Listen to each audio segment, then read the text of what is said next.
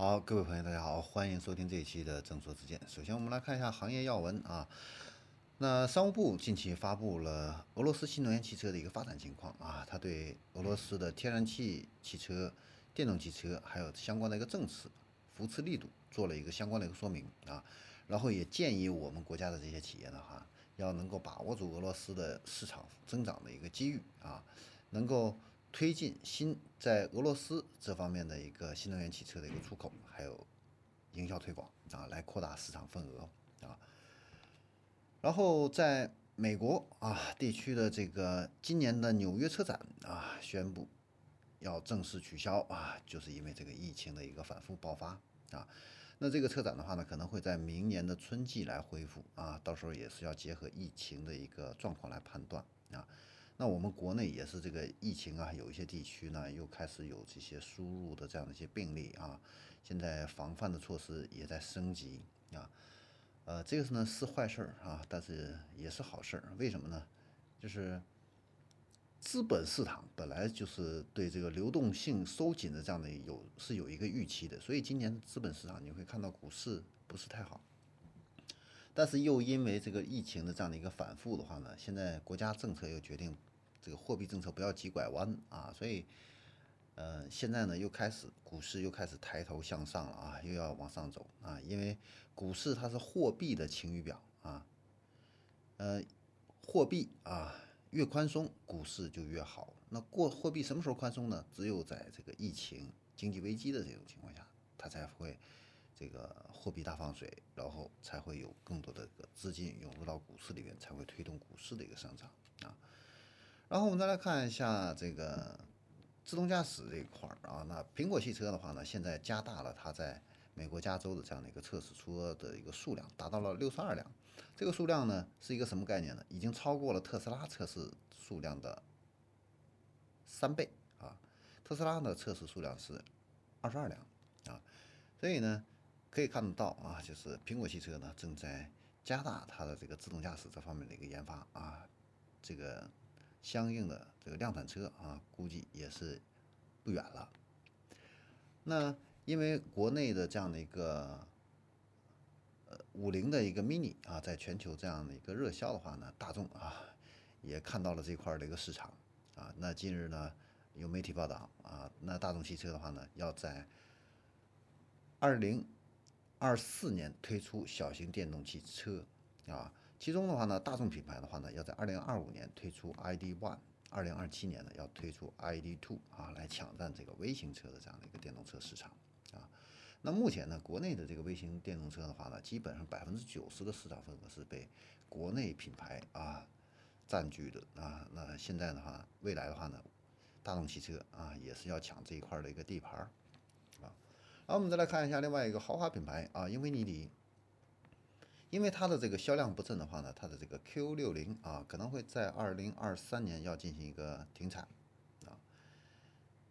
那接下来的话，我们再把视线聚焦到这个网约车的一个平台。那据数据统计，那截止到今年六月三十号，全国的这个网约车平台的总公司有多少个公司呢？是两百三十六个啊。其中的话呢，这个里边呢，呃，有三股势力啊。第一股的话呢，就是车企参与的，你比如说。这个呃，头部的车企啊，头部的网约车的平台总共是有十三家啊。那它这个里边的话呢，车企参与的啊，头部的，你像吉利的控股的曹操出行，然后广汽呢和腾讯推出了一个如期出行啊，上汽集团的话呢和阿里巴巴推出了一个想到出行，然后还有前一段时间啊，中国的几大车企东风、长安、一汽联合阿里、腾讯。苏宁推出了一个 T 三出行啊，这几个车这几个出行公司的话呢，它的这个订单量的话呢，都已经是超过了三十万单了啊。此外的话呢，还有一些科技公司做的这个打车平台，你比如说美团、花小猪、方舟行啊，那这些平台的话呢，它的这个订单量也是超过三十万辆啊。另外就是首汽约车啊，它是原来出租车这样的一个呃。做的这样的一个网约车的一个平台啊，还有这个神州租车啊，神州专车啊，他们的这个订单量也都是超过了三十万辆啊。那想到出行的话呢，近期呢，现在又在跟阿里云呢进行一个新的动作，要进行一个战略合作，而且呢，启动了它的 B 轮的一个融资计划呢，要在三年之内登陆国内的一个资本市场，做这个有车企背景的出行服务平台上市公司第一家。那所以呢，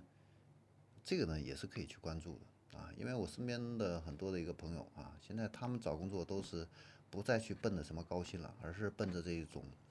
啊，有股票期权的这种公司啊，那这种公司的话呢，一旦上市，这个股票期权的这个价值会放大很多啊。然后我们再来看一下，就是英国啊，最近做了这样的一个行驶电动新能源汽车行驶成本的这样的一个调查啊。那调查的一个结果呢，排名第一的行驶成本最低的是特斯拉的 Model 3标准续航版啊，每英里的一个呃费用的话呢是。呃，零点零四五英镑，啊，那第二的话呢是现代的 ioniq 啊，这个天纯电动汽车啊，每公里的话呢要比它这个特斯拉的 Model 3啊要多一点点，是零点零四六英镑。那排在前五名的话呢，还有特斯拉的 Model 3长续航版以及 Model 3的标准续航的磷酸铁锂电池版啊。还有纯电动的宝马的 Mini 啊，它们的行驶成本的话呢，都是比较低的啊，而且呢都是比较接近的。嗯然后我们再来看一下这个新能源领域啊，就是虽然说现在燃料电池啊，这个汽车的话呢，现在还没有普及啊，但是俄罗斯联合发动机公司啊，现在开始宣布要开发航通啊航空领域的这样的一个氢燃。氢燃料电池的一个发动机啊，那这方面的一个市场的一个启动的话呢，未来啊可能会扩大氢燃料动力电池这方面的一个市场啊，这个规模的话呢会被也打开更大的一个市场空间啊。然后呢，零部件这方面的话呢，合肥啊现在迎来了比亚迪新建的一个零部件的一个。工厂啊，那这个工厂的话呢，是具备四十万辆新能源汽车核心配套零部件的一个生产能力啊。现在合肥这个新能源车这方面的这个呃车企的一个配套能力，现在是越来越强啊，成为一个中国的新能源汽车制造的一个呃非常重要的一个核心的一个